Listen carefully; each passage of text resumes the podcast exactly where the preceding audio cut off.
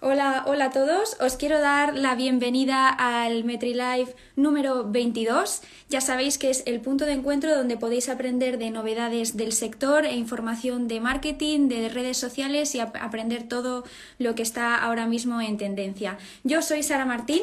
Soy parte del equipo de marketing de Metricool y hoy estoy aquí para entrevistar a una mujer que es una mujer todoterreno.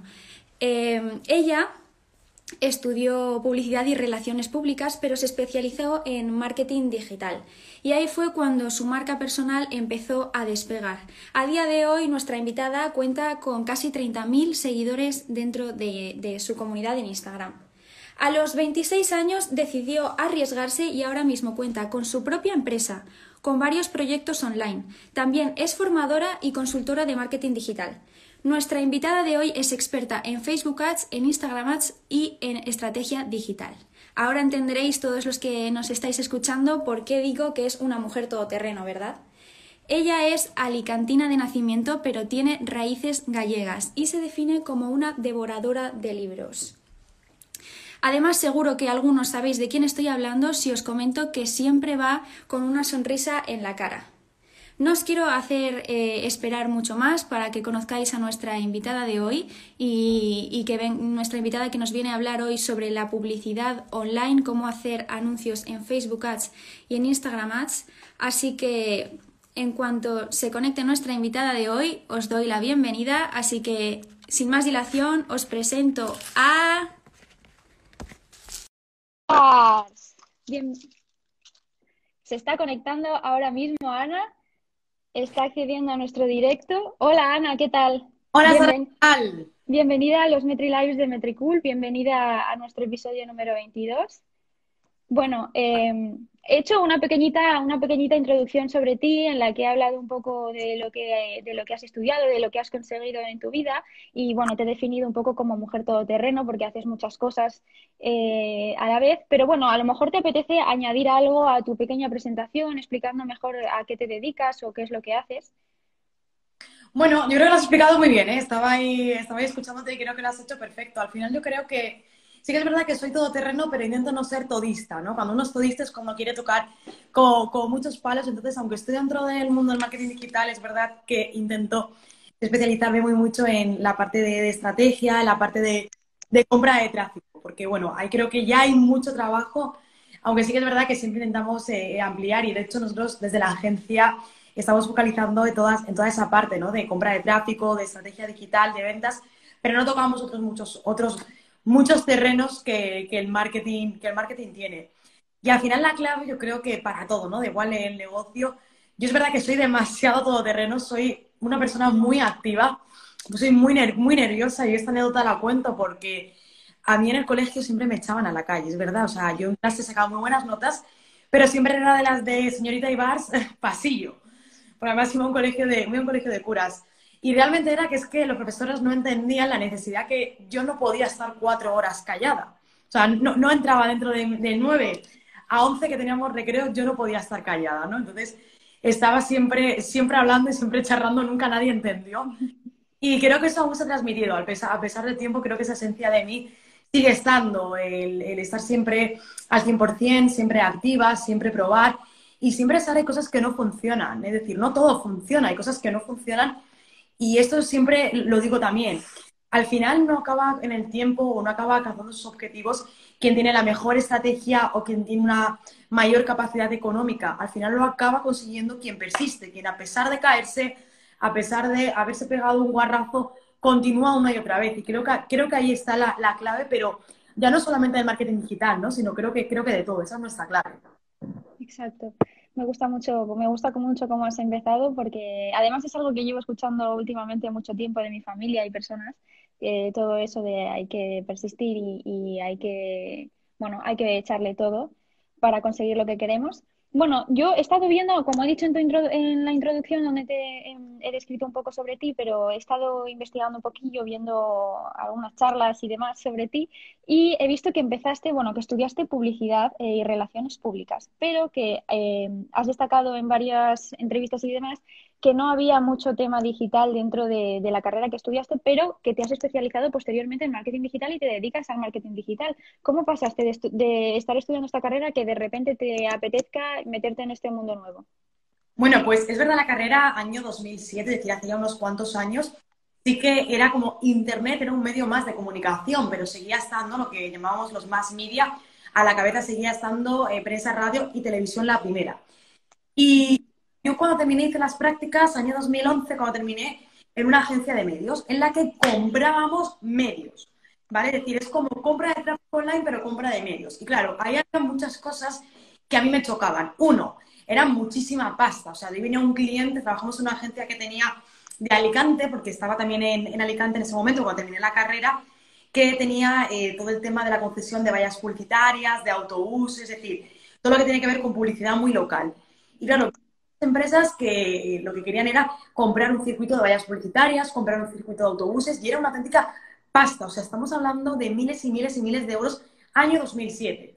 Y claro, yo decía, ya, pero bueno, ¿cómo realmente esto se puede llegar a medir, no? ¿Cómo tú sabes, gracias a las 20 vallas publicitarias que tú has puesto, cómo sabes, gracias a ella, la gente que te está comprando te conoce, ¿no? Esa medición se pierde. En el medio más tradicional, sobre todo cuando tiene que ver un medio muy local, se acaba perdiendo. Y cuando yo poco a poco ya fue pasando el tiempo, ya me estaba dando trabajo, pero seguía estudiando, empecé además eh, a leer sobre marketing digital. ¿no? Y decía, a ver, yo vengo del marketing, me encanta, aunque reconozco que mi primer año de la carrera estuve obsesionada, literalmente, con trabajar en protocolo en la Casa Real. O sea, ese era el primer año. Yo fui cambiando, pero mi obsesión de primer año fue esa. Además, me cogí todas las asignaturas que había de protocolo, pero porque yo soy una persona muy ordenada. Entonces, el protocolo encontraba realmente, ¿no? Como incluso un trabajo con, tranquilidad. Y, y, bueno, obviamente no solamente fue el primer año lo que me duró la historia. Luego sabía que la publicidad y el marketing era lo que me gustaba. Y siempre me, quedó, me quedaba esa duda, ¿no? De decir, bueno, ¿qué está pasando? Años 2011, publicidad aún, Facebook no teníamos, Instagram tampoco. Eh, bueno, Instagram sí que no, teníamos segurísimo porque entró en el año más, entró más tarde. Y Google estaba ahí, ¿no? Google sí que seguía estando ahí a la cabeza. Y, bueno, fue cuando dije, ostras, resulta que tengo plataformas publicitarias en Internet que te permiten medir exactamente lo que la gente está haciendo, ¿no? O gracias a esta publicación o gracias a esta publicidad cuántas personas compran. Y eso fue lo que me sedujo. Creo que fue gracias a estar en la primera agencia y hacerme tantas preguntas de ella, pero la gente no sabe lo que está pagando. La gente no tiene ni idea de, esto que le está reportando realmente. Y eso fue lo que me atrajo. Y a partir de ahí yo creo que, entras. Hay algo que también transmito. Y es que cuando llego a este punto, después de cinco años, eh, y tengo claro a dónde he llegado, cuando comencé no lo tenía claro. ¿Vale? Eso también transmito que hay gente que me dice, Ana, es que el marketing digital es muy amplio, es que no me queda claro qué quiero hacer o qué tengo que hacer. No pasa nada, ¿vale? Es decir, no te preocupes, empieza. Eh, yo digo siempre el ikigai, ¿no? Es aquello que eh, con lo que a ti te gusta, con lo que eres realmente, bueno, tienes pasión, eres realmente bueno y hay demanda, ¿no? Empieza por ese ikigai para comenzar con algo, pero es verdad que luego cambiarás y de hecho incluso muchos profesionales del sector y compañeros que se dedicaban a una cosa y de pronto dieron como un cambio y ahora están enfocados en otra cosa diferente. No es malo, es verdad que no es bueno dar bandazos, pero no es malo que cuando ya es normal, que cuando tú empieces, no tengas muy claro qué quieres hacer. Es que me gusta copy y a la vez me gusta comprar tráfico. Es que me gusta el diseño web, pero también me gusta la creación de diseño eh, de mm, más offline. Entonces, no te preocupes, empieza y luego poco a poco irás encontrando tu nicho, ¿no? Llegar a encontrar el primero desde el primer momento es, es, muy, es muy complicado. Sí, totalmente. Sí, eh, de hecho, bueno, ahora mismo que hay tantas oportunidades, yo creo que a mí me pasa que como hay tantas oportunidades, cuando tienes más oportunidades y más cosas diferentes a las que puedes llegar, más difícil es elegir. No es lo mismo tener 50 que tener dos, que es más fácil elegir una. Y ahora mismo que hay tantas cosas y sobre todo dentro del marketing hay tantas cosas, me parece que, lo tenemos más complicado en el sentido de acertar.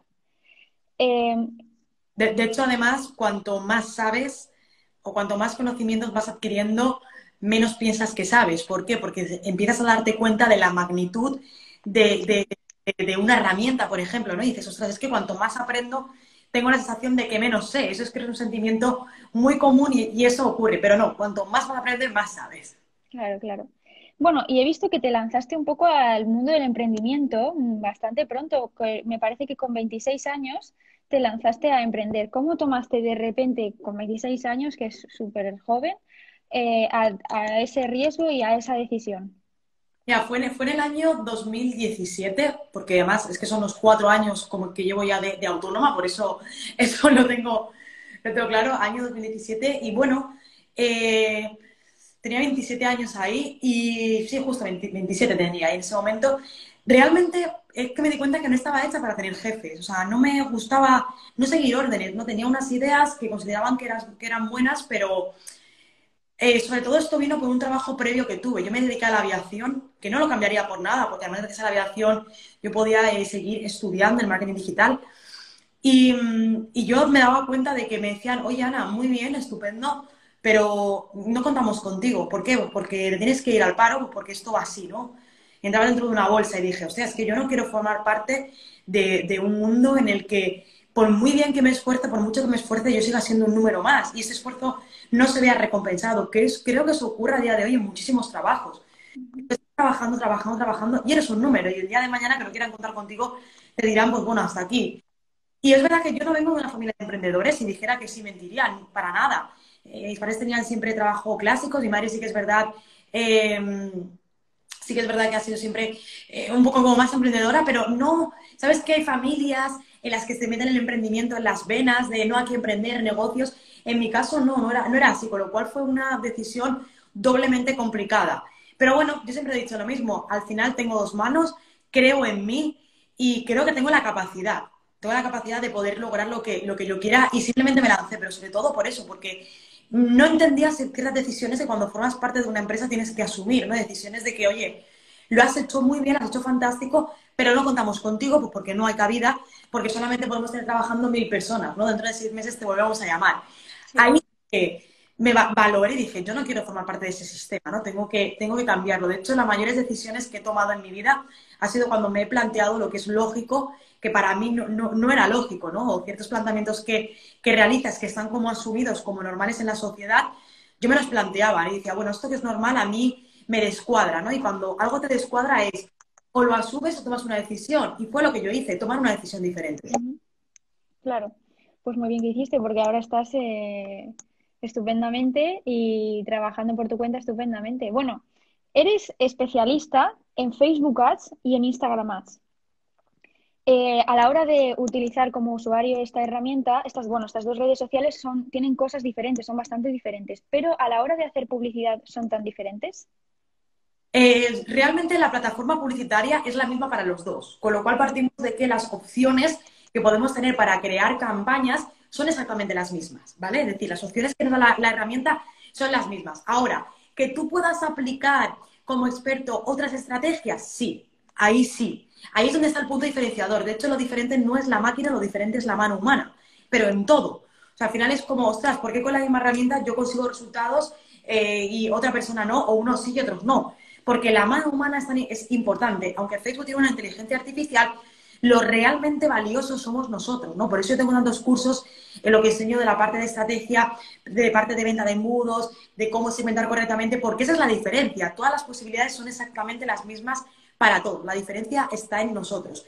Y la diferencia cuando invertimos en publicidad en Facebook o realizamos campañas para Facebook o para Instagram de nuevo la diferencia no está tanto en la herramienta, que es la misma, sino en las estrategias que nosotros aplicamos. Ahí está la diferencia. Claro, porque vas a aplicar una estrategia diferente en Instagram que de la que utilizarías en Facebook. ¿O alguna vez habéis utilizado exactamente la misma estrategia en las dos redes sociales? La mayoría de veces sí que tengo que decir que se suele aplicar la, misma, sobre todo si en ocasiones eh, hay clientes que tienen menor presupuesto, simplemente dejas que esta campaña se muestre tanto en Facebook como en Instagram. Otra cosa es que tú digas, oye, no, quiero solamente crear campañas únicas exclusivamente para Instagram porque tengo un objetivo. Ahí sí que las hacemos también. Depende mucho del negocio, del punto en el que esté, de la capacidad también que, que tenga económica. Claro, ¿y qué dirías que es lo más importante eh, una vez que te lanzas a la publicidad online a la hora de hacer campañas? ¿Qué crees que es lo más importante? Todo es importante, pero lo más importante no es la herramienta, eres tú, es qué quieres conseguir, qué quieres lograr. Vender, vale, está claro, pero eh, de qué producto quieres vender, qué es lo que quieres hacer. ¿Realmente estás en el punto ahora mismo de vender? O quizás tú se encontréis en el punto de trabajar la visibilidad. Entonces, creo que lo más complicado es, ¿qué quiero conseguir con Facebook? Quiero, quiero vender. Sí, vale, pero hay algo más allá. Entonces, creo que eso es lo más complicado, lo que tienes que tener muy claro y definir en qué punto estoy. Luego también tienes que tener clarísimo cuando es tu objetivo y también cuáles son las capacidades adquisitivas que tú tienes o las capacidades en general. Porque a lo mejor tú quieres vender, pero quizás a lo mejor no te encuentras en un punto de poder realizar esa inversión publicitaria que ese producto requiere. Entonces, creo que cuando haces el planteamiento tú solo, ¿no? como yo digo, tú te sientas solo con, con una hoja, que a mí me encanta, con un boli y empiezas ahí, ahí, a rayar y a ver las posibilidades. Oye, pues esta herramienta es para mí, esta plataforma no es para mí, que quería empezar por ese producto, pero me he dado cuenta que mejor empezar por este porque me va a dar mayor rentabilidad y esto voy a poder invertir en otras campañas. Eso depende de ti. De hecho, hay un libro que es, eh, pues creo que lo conocéis, que es Piense y hágase rico, ¿no? No es trabaje y hágase rico, porque pensar es la parte más importante. ¿Sabes lo que nos ocurre, Sara? Que la mayoría de veces sentimos, los emprendedores o empresarios, uno siente que si uno está continuamente haciendo, haciendo, haciendo, haciendo una landing page, haciendo no sé qué, haciendo no sé cuánto, publicando, siente que no es productivo. Y todo lo contrario. De hecho, eh, gran parte del éxito está en que te pares a pensar, a reflexionar y analizar. Que te pares, cojas tu hoja en blanco y empieces a analizar y ver qué te ha funcionado, qué no. Mires el mercado, qué hay en España, qué hay en Brasil, qué se haciendo en Estados Unidos, qué se hace en Europa. Esa parte es la que realmente te va a permitir crecer también con tu negocio. Sí, sí, es que eh, es verdad que a, todo el mundo nos pasa, porque a mí también me ha pasado cuando, aunque sea que estás pensando y estás dándole vueltas y estás viendo diferentes formas de cómo hacer lo que te estás planteando, si sientes que no has estado haciendo nada eh, de escribir o hacer cualquier cosa, te sientes que, sientes que no has sido productivo y que te tienes que poner a hacer cosas para poder sentirte bien y tranquilo con que has estado siendo productivo, pero en realidad no tiene nada que ver. Así es. y muchas veces nos lanzamos a hacer, hacer sin antes pensar y sin pensar que es verdad que que bueno, yo que del tema de redes sociales, no de la publicidad, pero sí de redes sociales tengo un poco más, o sea, conozco más el tema y, la situación. Y es verdad que muchísimas personas también se lanzan a hacer sus estrategias de redes sociales sin pensar en el objetivo. Y si no tienes un objetivo al final vas dando golpes a lados y no consigues lo, no consigues nada porque como no quieres conseguir nada en el fondo así mm. que se aplica lo mismo. Bueno, he visto que, bueno, se dice, no sé si, no sé si es algo que es verdad, pero se dice por el mundo de las redes sociales y demás, que Facebook e Instagram han disminuido el alcance orgánico para que optemos más por la publicidad, para que las empresas empiecen a pagar más. ¿Crees que esto es correcto? O sea, correcto desde el año 2018, no de ahora. El año 2018, 18, decir, no, creo 18 Zuckerberg hizo una publicación que dijo, bueno, ahora señores lo que vamos a hacer es acercar a los usuarios eh, para que estén más conectados. Es decir, cuando tú acercas usuarios, ¿qué significa? Significa que tú como usuario dentro de Facebook o de Instagram lo que estás viendo son más publicaciones de amigos y por lo tanto, en contrapartida, en detrimento, estás dejando de ver publicaciones de marcas. Obviamente, eh, la clave de Facebook y de Instagram Ads, muchos negocios que se hacen que son gratuitos porque la clave está en lo que hay detrás, es decir, eso es lo que la gente paga, ¿no? No es en, voy a hacer una red social que la gente pague, no, es voy a hacer una red social para conseguir que, después eh, la gente quiera entrar aquí como anunciante. Muchísimos negocios eh, funcionan, funcionan de esa manera, o rollo eh, que se llama free, freemium, que es, por ejemplo, como funciona Spotify, ¿no? Y tú entras, no pagas nada, pero luego la pasta va a estar en que si quieres no escuchar publicidad, es decir, se va a coger de ambos. Entonces, esto es así, esto es real. Obviamente, al final Facebook tiene que seguir viviendo y tiene que seguir cogiendo, pero eso es lo juego. Es decir, entramos dentro de este juego que lo tienes que asumir, ¿no? Estos, muchos alumnos, sobre todo en España, que me dicen, no, es que tengo que pagar impuestos, tal. A ver, eso forma parte del juego. Cuando tú entras en este juego, tú eres consciente y tienes que saber lo que hay. Y desde el primer momento tienes que aprender a jugar con ello. Es decir, no me sirve decir a final de mes, ostras, es que me quedo sin dinero porque pago impuestos. No, tú ya sabías que ese era el juego. Si quieres jugar a este juego, si quieres, juegas a otro. Cuando tú inviertes en Facebook y en Instagram primer lugar, es una red social privada, lo que significa que en cualquier momento te pueden bloquear la cuenta sin darte explicaciones. Por mucho que nos fastidie, lo pueden hacer. Es una red social privada, no es pública y por lo tanto ellos pueden hacer lo que les salga del mismísimo. ¿Que no es justo? No, no lo es, pero partamos de esa base.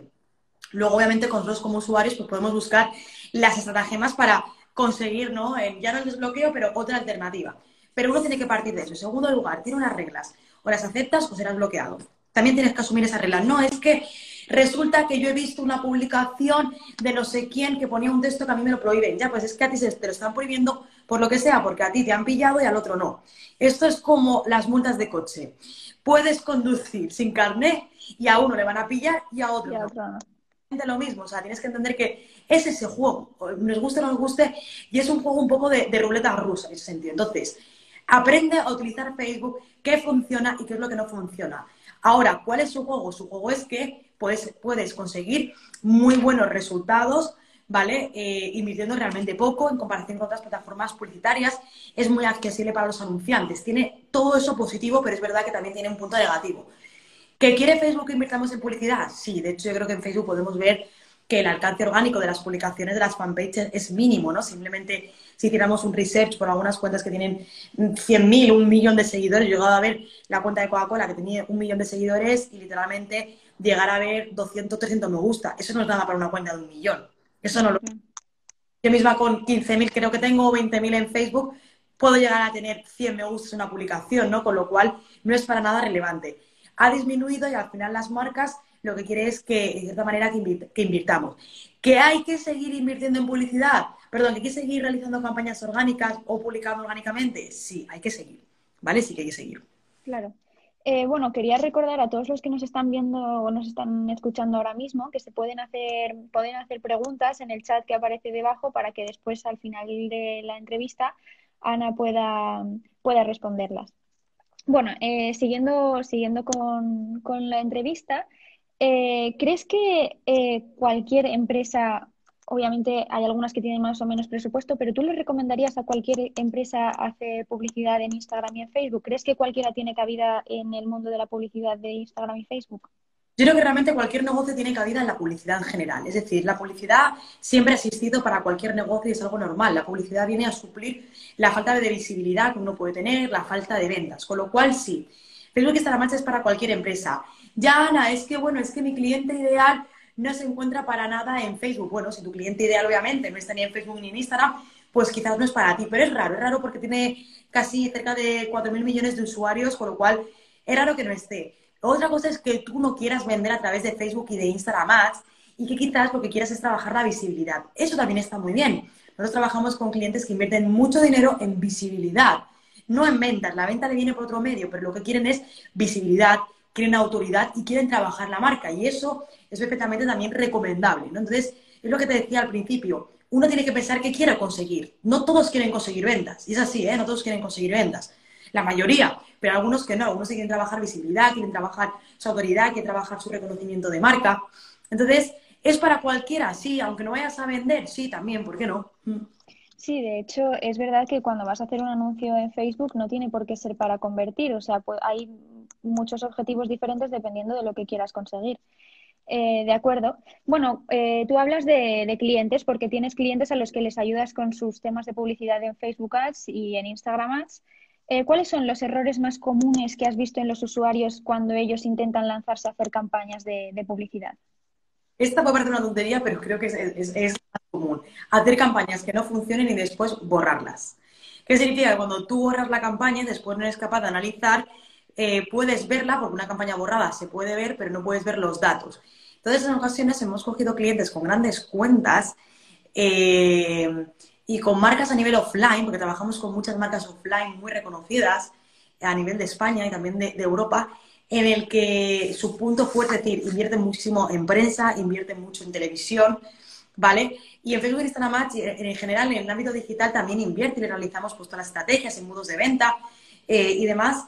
Y a lo mejor antes de otro momento otra persona barra y, o agencia que le ha llevado las campañas y nos hemos encontrado además, hemos empezado con un nuevo cliente eh, muy potente en el que hemos visto que no tenía absolutamente ninguna campaña, ¿no? Y le dijimos, oye, eh, te has equivocado de cuenta. No, no, es que la, agencia que se lo llevaba antes se la había borrado todas. Eso es como algo que eh, estamos viendo como mm, que se mantiene. Es como nunca jamás borres ninguna campaña que no te haya funcionado, porque así también puedes saber qué te ha funcionado y qué no, o incluso llegar a ver que lo que antes no te funcionaba, ahora sí. Sí que es verdad, y esto lo recomiendo, que aquellos anuncios y o campañas y o conjuntos que no rechacen, recomiendo que se borren. Si no somos capaces de que se pongan en activo, sí que recomiendo que se borren, porque si no se borran y aunque los desactives se queden rechazados, aparece como una marquita para Facebook. Entonces, ahí sí que recomiendo que, que se borren en ese caso. Entonces, uno de esos es como una tontería de no sé por qué borra. Luego también eh, algo más es eh, no darse cuenta de que hay más objetivos que solamente el objetivo tráfico, ¿no? Es como todo tráfico, ¿qué quiero? Visitas. Y no, realmente los objetivos se pueden también eh, jugar con ellos. Errores, no darle importancia a las imágenes. No hacer ah, cualquier imagen y es como, bueno, ah, lo que sea, no cualquier imagen. Creo que también es otro, otro gran error porque al final lo que hace que tú te pares ante un anuncio es la imagen. La imagen es lo que te hace decir, uy, espérate, voy a ver esto. Sí, sí, totalmente. Entonces, creo que son esos tres los errores más comunes. El tema de no tener el pixel instalado, no creo que sea un error, sino es más bien quien empieza que no lo sabe. Claro, claro. Sí, porque al final cuando alguien, bueno, a mí por ejemplo me pasa, cuando te metes en temas de publicidad online parece muy complejo, a lo mejor luego cuando te metes a saberlo todo más a fondo no lo es, pero resulta complejo desde fuera todo el tema de la publicidad. Bueno, em, ¿y qué crees que es lo más importante dentro de, la publicidad online? ¿qué, es lo, ¿Qué es lo más importante a la hora de ponernos, aparte de, ya nos has comentado, eh, tener un objetivo? Cuando ya tenemos un objetivo, ¿qué crees que es lo más importante? Pues plantearte la estrategia antes de lanzarte a crear campañas. Yo creo que es como, vale, ya sé que quiero conseguir, voy a hacer campañas. No, de hecho nosotros trabajamos con mapas mentales. Eh, es una metodología de trabajo que tenemos para crear campañas. Entonces, bueno, hay varias fases y una de ellas es la de creas el mapa mental. Y dentro del mapa mental, tú lo que haces es que vas a estructurar las campañas que vas a hacer, pero las haces previamente, ¿vale? Mucha gente que directamente es como, ay, vale, quiero vender, vale, venga, voy a hacer campañas directamente y ya. No, es un error. No es crear campañas directamente. Entonces, eh, el paso previo para mí es, de igual que sea un mapa mental, de igual que sea una hoja, lo que tú quieras, pero estructúrate qué vas a crear, porque luego, ¿qué públicos? ¿Cuántos conjuntos de anuncios? ¿Cuántos anuncios? ¿Qué objetivos? Porque luego hay quien empieza y está haciendo y luego ocurres como, va, bueno, voy a poner este público por poner y, ya está. ¿Cuántos anuncios? Tres, conjuntos está bien. No. Entonces creo que ese paso previo es necesario. Claro. Em, y bueno, acabamos de hablar hace nada de los errores más comunes que, has, que te has encontrado, los errores más comunes que te encuentras cuando te llegan clientes, pero ¿hay alguna vez has hecho alguna campaña de publicidad en Facebook o en Instagram y de repente te ha sorprendido? Es decir, una campaña que a lo mejor pensabas que no iba a tener tanto éxito y lo ha petado o al, o al revés. Sí, además es que esto lo compartí en mi Instagram Stories hace como un par de meses, en una campaña de retargeting eh, para América, bueno, en este caso concreto era para Latinoamérica, en una campaña de retargeting de personas pues, que habían visitado las páginas de venta y no habían comprado. Pues en un momento de las que las hicimos, no sé qué ocurrió, pues que no se añadieron los públicos personalizados, es decir, no se añadía el público de personas que han visitado la página, tal, tal, tal, tal, en los últimos 10 días. Esa parte personalizada no estaba, con lo cual estaba literalmente abierto para todo Latinoamérica, que son unos cuantos millones de personas de 18 a 65 años. Eh, pues efectivamente vendió y además vendió como a un coste, imagínate que la media de ese producto de, por, de venta, ¿vale? El CPA estaba como en 20-25 euros y de pronto vendimos como a 8 9 euros. Es verdad que se quemó en, en dos, tres días, ya subió, ¿no? Pero esa equivocación, de pronto ese error es como los dos, tres primeros días era como, o sea, ¿qué está pasando, no? Aquí, además yo era como, guau, la campaña personalizada. Y fue de pronto que entré y dije, uy, aquí no, no tenemos aquí ningún público, ¿qué está pasando? Entonces creo que ese fue un error, sin darnos cuenta que funcionó bien, pero sí que es verdad que al tercer día tuvimos que, al tercer cuarto día ya verdad que murió. Claro, es que hay veces que, por ejemplo, cuando hacemos una publicación en Instagram, a lo mejor nos pensamos, y en Metricool nos ha pasado, a lo mejor nos pensamos que vamos a tener muchísimo éxito con esa publicación porque va a llegar y va a tener muchos likes, mucho, bueno, va a ser la leche, y sin embargo luego no lo es, o al revés, alguna que por sacar rápido para tener publicación para ese día decimos, esta va a ser un desastre y sin embargo tiene muchísimo éxito. Eso también pasa con los anuncios, o normalmente cuando te preparas, eh, haces todo el tema del anuncio, suele funcionar como te esperas, en general. Mm, realmente es que hay muchas variables que tú no puedes controlar. Tú no puedes controlar al final Facebook e Instagram más son un sistema de subastas virtual, que tú no controlas la subasta virtual, tú no puedes controlarla. Con lo cual depende, depende del tiempo, depende del país al que vayas, depende de la temporalidad en la que te encuentres, depende también de la capacidad económica que puedas tener en ese momento. Entonces, hay muchas variables que influyen. Por ejemplo, enero es un mes bueno para invertir en publicidad.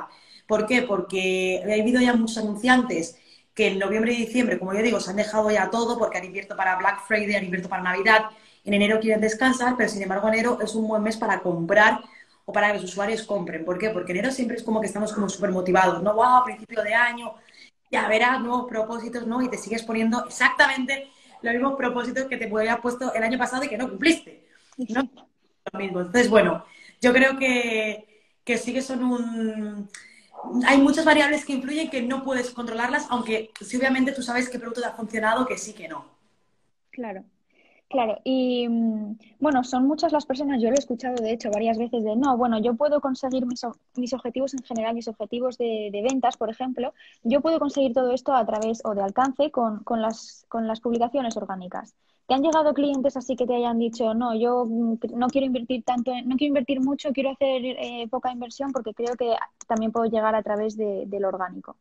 No, la verdad que no, la verdad es que la mayoría de clientes que vienen son porque son conscientes es verdad que trabajamos con clientes que ya están en otro punto, pero la mayoría de clientes son conscientes de que de forma orgánica, a menos que trabajes muchísimo de forma orgánica, es verdad que hay muchos productos o proyectos que trabajan súper bien, pero a menos que realmente trabajes muy mucho de forma orgánica, son conscientes los propios clientes de que no pueden lograr resultados o los resultados que tú esperas, ¿no? No puedes romper esa barrera de invisibilidad. De que necesitan la publicidad para conseguir sus objetivos. Sí, de hecho al final eh, no está malo invertir en publicidad, se ha hecho toda la vida, todas las grandes marcas siempre tenían muy claro, pensemos en grandes marcas, ¿no? Vámonos fuera del ámbito offline, pensemos en Coca-Cola, pensemos en Audi, eh, en todo lo que queramos pensar, siempre deben invertir en publicidad, en un tipo u en otro, pero siempre invierten en publicidad. O sea, ¿por qué actualmente Coca-Cola sigue haciendo publicidad? ¿Por qué llega Navidad y hace publicidad? Porque es consciente de que el día que deje de estar en la mente del consumidor, los su competencia se la llevará por delante, ¿no? Y Coca-Cola tiene muchísimos años y es más que consolidada. De hecho, Coca-Cola ha conseguido, a mí me gusta mucho, eh, la publicidad más clásica me gusta. Ha habido muchas marcas que la han hecho también, que han conseguido que pidamos un producto genérico haciendo referencia a su marca. Por ejemplo, Coca-Cola. Todos vamos a un bar y decimos, quiero una Coca-Cola. Muy pocas personas dicen, quiero un refresco de cola. en España hay otro que es papel de albal. Papel de albal no, albal es una marca, es papel de aluminio o por ejemplo Kleenex. Marca. Entonces, a mí me gusta mucho coger la potencia del ámbito offline para extrapolarla al ámbito online y que la clave es conseguir que la gente acabe llamando de un producto por tu marca pensando que es el nombre del producto y que no es una marca. Y hay muy pocas, em, hay muy pocos productos que, que, realmente lo consiguen, ¿no? Y yo creo que Coca-Cola es un claro ejemplo y sigue haciendo publicidad. Oye, ¿por qué sigue haciendo publicidad? Con toda la marca que tiene, están todas las estanterías de supermercados, están todos los bares y restaurantes. Entonces, si Coca-Cola sigue haciendo publicidad, quizás uno también tiene que pensar que por qué es tan importante la publicidad, ¿no? Y lo es. Todas las marcas han puesto por publicidad. Claro, claro, tienes toda la razón. Mira, aquí nos ponen los ejemplos de... Nocilla, ¿no tienes un ejemplo? Todos decimos nocilla. Ahí dice mm, manteca de cacao, creo que será, o Danone, exacto. Exacto. Sí.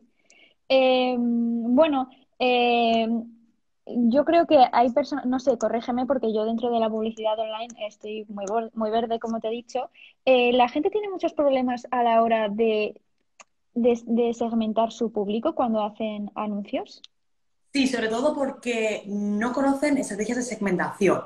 Normalmente sueles coger y, empiezas a poner, pues que le guste, imagínate, el marketing, que le guste la publicidad, que le guste las redes sociales, que le guste Tony Robbins, que le guste Russell Branson, que sea emprendedor, que sea no sé qué, y de pronto no, te acabas encontrando con eh, un mogollón de que tienes 50 intereses.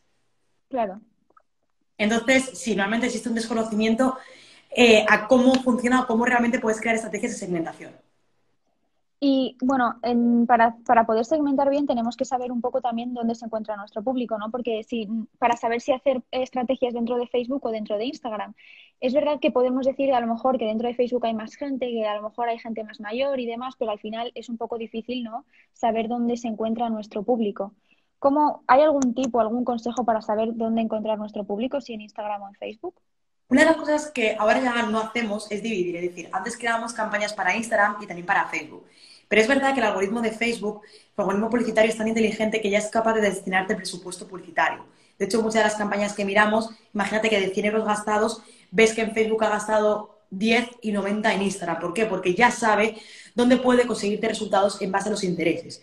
Es muy consciente.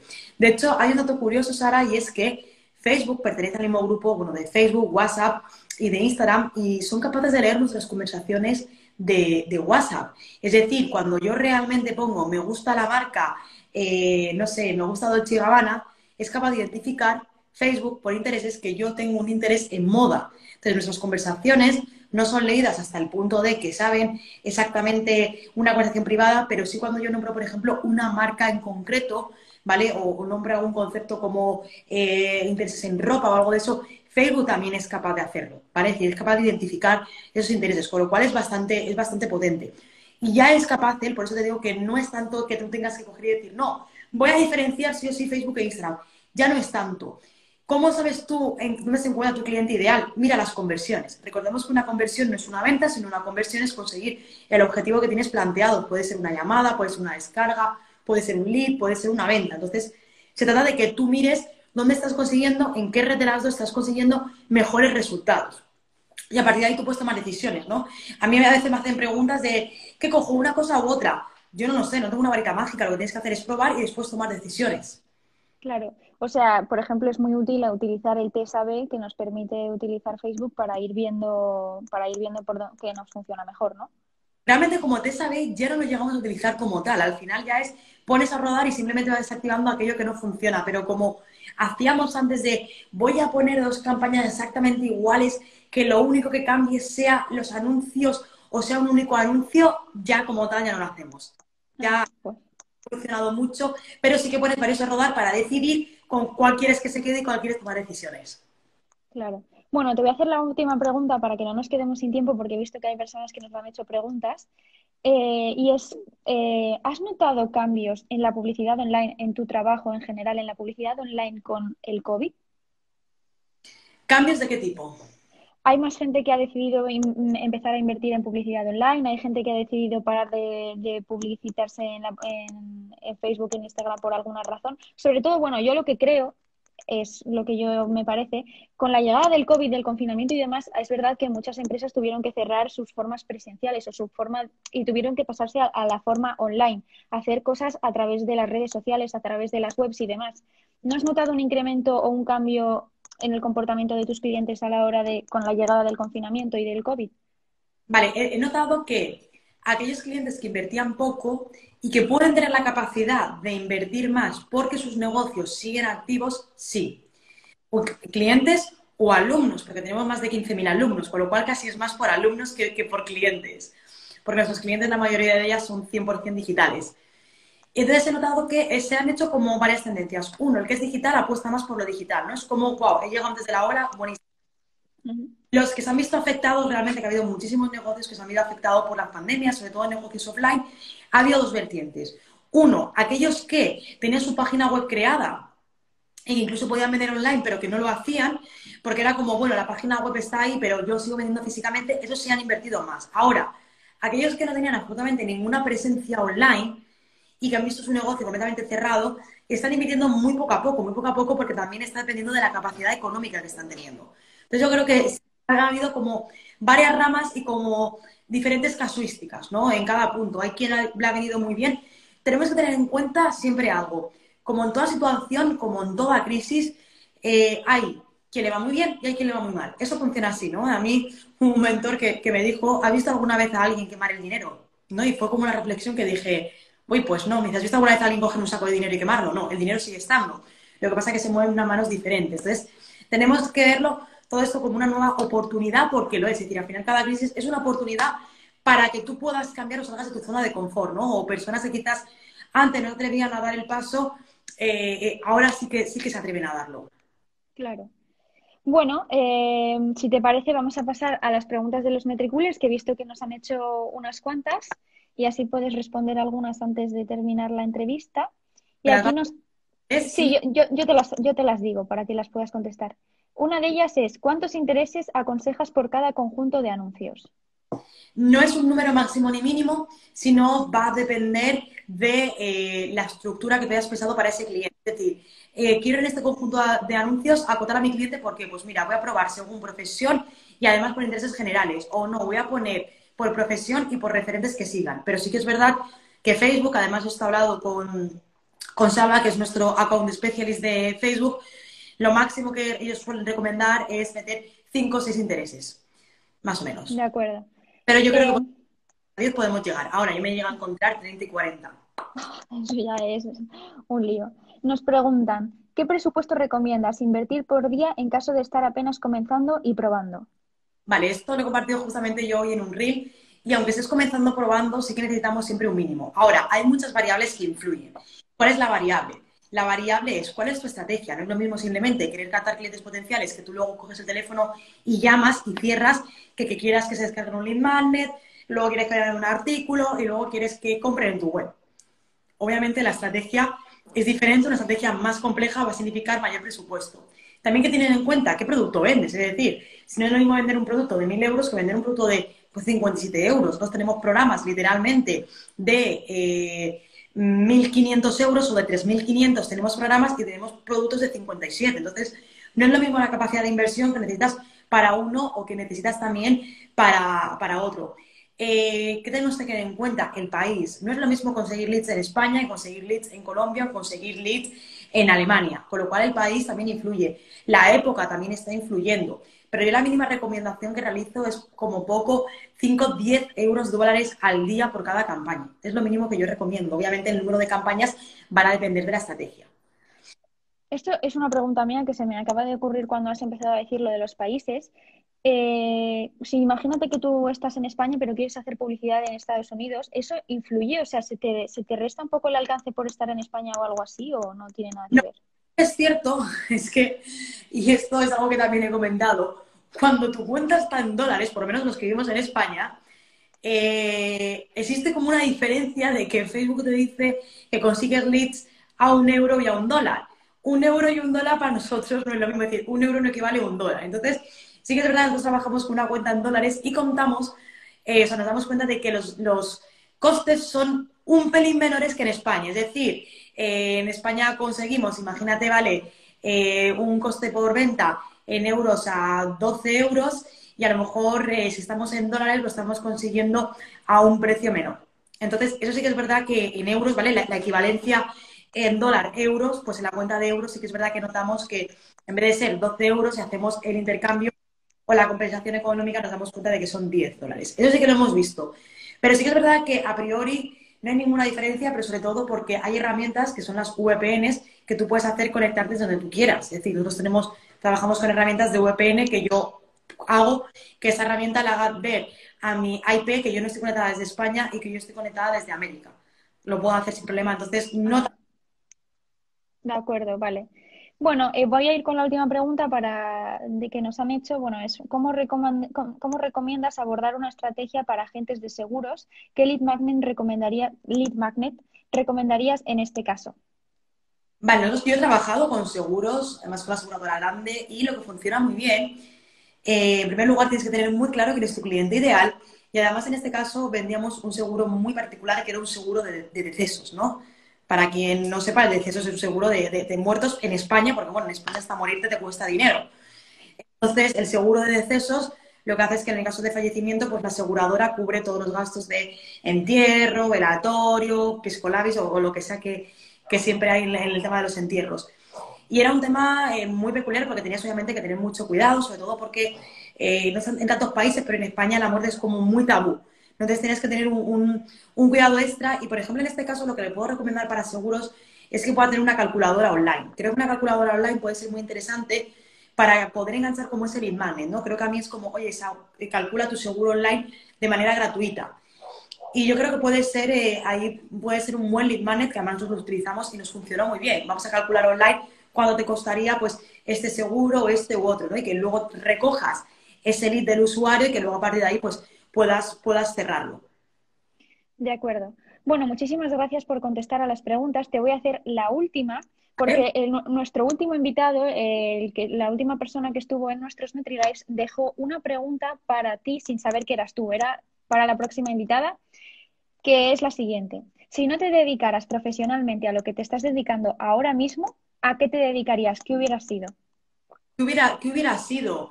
Pues yo creo que entonces me hubiera quedado con la profesión que tenía antes, ¿no? Que era, era zafata de vuelo. Creo que me hubiera quedado, pero mm, es complicada la pregunta, porque yo creo que no, me veo de otra manera que no sea haciendo esto, ¿vale? De otra manera que no, pero bueno, si tuviera que decir, eh, eso hago relacionado con los animales, porque soy muy amante de los animales, entonces haría ahí 50-50 entre, entre ambas. pero tengo muy claro que no hubiera sido médico ni nada de eso, pero porque soy súper aprensiva. O sea, soy un poco... Sí, yo también. Soy excesivamente aprensiva. Pero ojo, me encantan las series de médicos. Soy muy de las series de médicos, pero cuando operan es como que me tapo los ojos, ¿vale? Sí, yo también, yo también no puedo. Me gusta la serie de médicos, pero me tapo, ¿no? Soy muy fan eh, de un doctor, me encanta, pero cuando veo esa parte soy muy aprensiva, ¿no? Nunca voy a operar ni nada por el estilo. Eh, abogada también, no te, no te, descarto que abogada no hubiera sido, me, me, hubiera también gustado. Entonces, quizás yo creo, mira, fíjate, rectifico, ahora sigo pensando. Creo que con la protección que tenía antes no me hubiera quedado porque tenía claro que no, llegó un punto en el que sabía que no. Y si quizás me hubiera cogido por esta rama, yo creo que a lo mejor algo de abogacía me hubiera gustado, ¿eh? Sí que es verdad que ahí sí que, no te digo que no, creo que podría haber sido una buena alternativa. Bueno, entonces, ahora que has respondido a esta pregunta, te, deja, te toca a ti dejar una pregunta para nuestro siguiente invitado, que no sabemos quién es, de manera como una cosa a ciegas, dejar una pregunta, la que tú quieras. Vale, y sería, ¿cuál es el consejo que le han dado que pensaba que no era un buen consejo, pero que se dieron cuenta de que era un gran consejo luego? Me parece perfecta la pregunta, además es muy buena, me, me gusta mucho. Veremos la respuesta en el próximo MetriLife. Como la... los... a tu padre que tú dices, uff, qué consejo. Exacto luego dices, tenía razón. Yo es que habría dicho uno de mi padre seguro. Yo, yo, a esa pregunta respondo algo de mi padre seguro y luego tiene razón en todo. Totalmente. Acaban teniendo razón siempre. sí. Bueno, pues muy... de veces. ¿El qué? ¿Perdón? O al menos la mayoría de veces acaban teniendo sí. Sí, sí, sí, totalmente. Bueno, pues muchísimas gracias, Ana, por dedicarnos este ratito, por haber estado con nosotros. Ha sido un verdadero placer y nos has enseñado muchísimo de publicidad online. Para todos los que están escuchándonos ahora mismo, si queréis saber un poquito más sobre Ana, sobre su trabajo, sobre qué, eh, sobre qué hace y demás, os animo a visitar su página web, anaibars.com o sus redes sociales, ana.ibars. Nos vemos en el próximo MetriLive eh, la semana que viene. Muchísimas gracias a todos y muchísimas gracias a ti, Ana. Muchísimas gracias, Sara. Y por cierto, si alguien se ha quedado con dudas, porque he visto que hay por ahí, y me quieren escribir por privado, yo estaré encantada de, de, contestarles, porque he visto que por ahí había alguna duda, con lo cual, si de lo que hemos hablado tienen algo en tintero, me pueden escribir por privado a través de Instagram, que estaré encantada también de responderles. De acuerdo, pues ya sabéis todos a escribir las dudas a Ana. Muchísimas gracias, Ana. Hasta luego y gracias.